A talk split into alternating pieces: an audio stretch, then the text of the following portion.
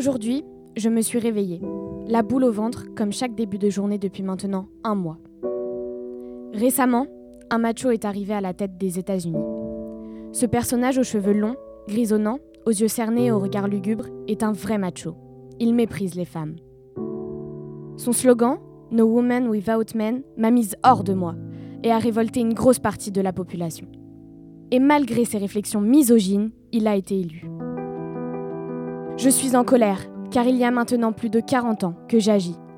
Je ne veux pas laisser les dirigeants de nos pays décider pour nous et notre avenir. J'ai monté ma propre association pour combattre les discriminations faites aux femmes, et je me suis concentrée sur un sujet, la violence conjugale.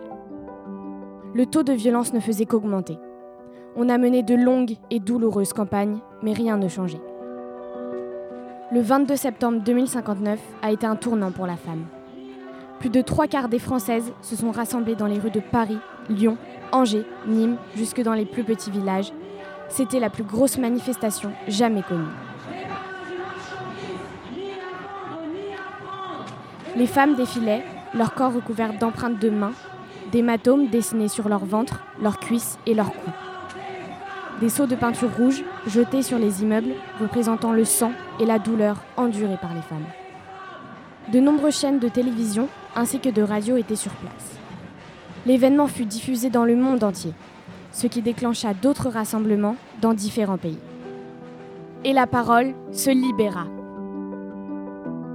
Les mois suivants, des mesures radicales avaient été prises par les différents gouvernements pour que le nombre de femmes tuées sous le coup de leur conjoint baisse considérablement. En 2064, en Chine, une femme est élue au pouvoir pour la première fois. Le pays venait de sortir d'un régime autoritaire. La population était déchaînée et remplie de joie. Ce fut une véritable avancée pour la femme. Elle changea beaucoup de choses, nous l'avons d'ailleurs rencontrée plusieurs fois. Aujourd'hui, je me suis réveillée. La boule au ventre, paralysée. L'appréhension de voir un monde revenir aux anciennes pratiques me hante. Je ne veux plus vivre sur une terre remplie de terreur, d'inhumanité et d'inégalité.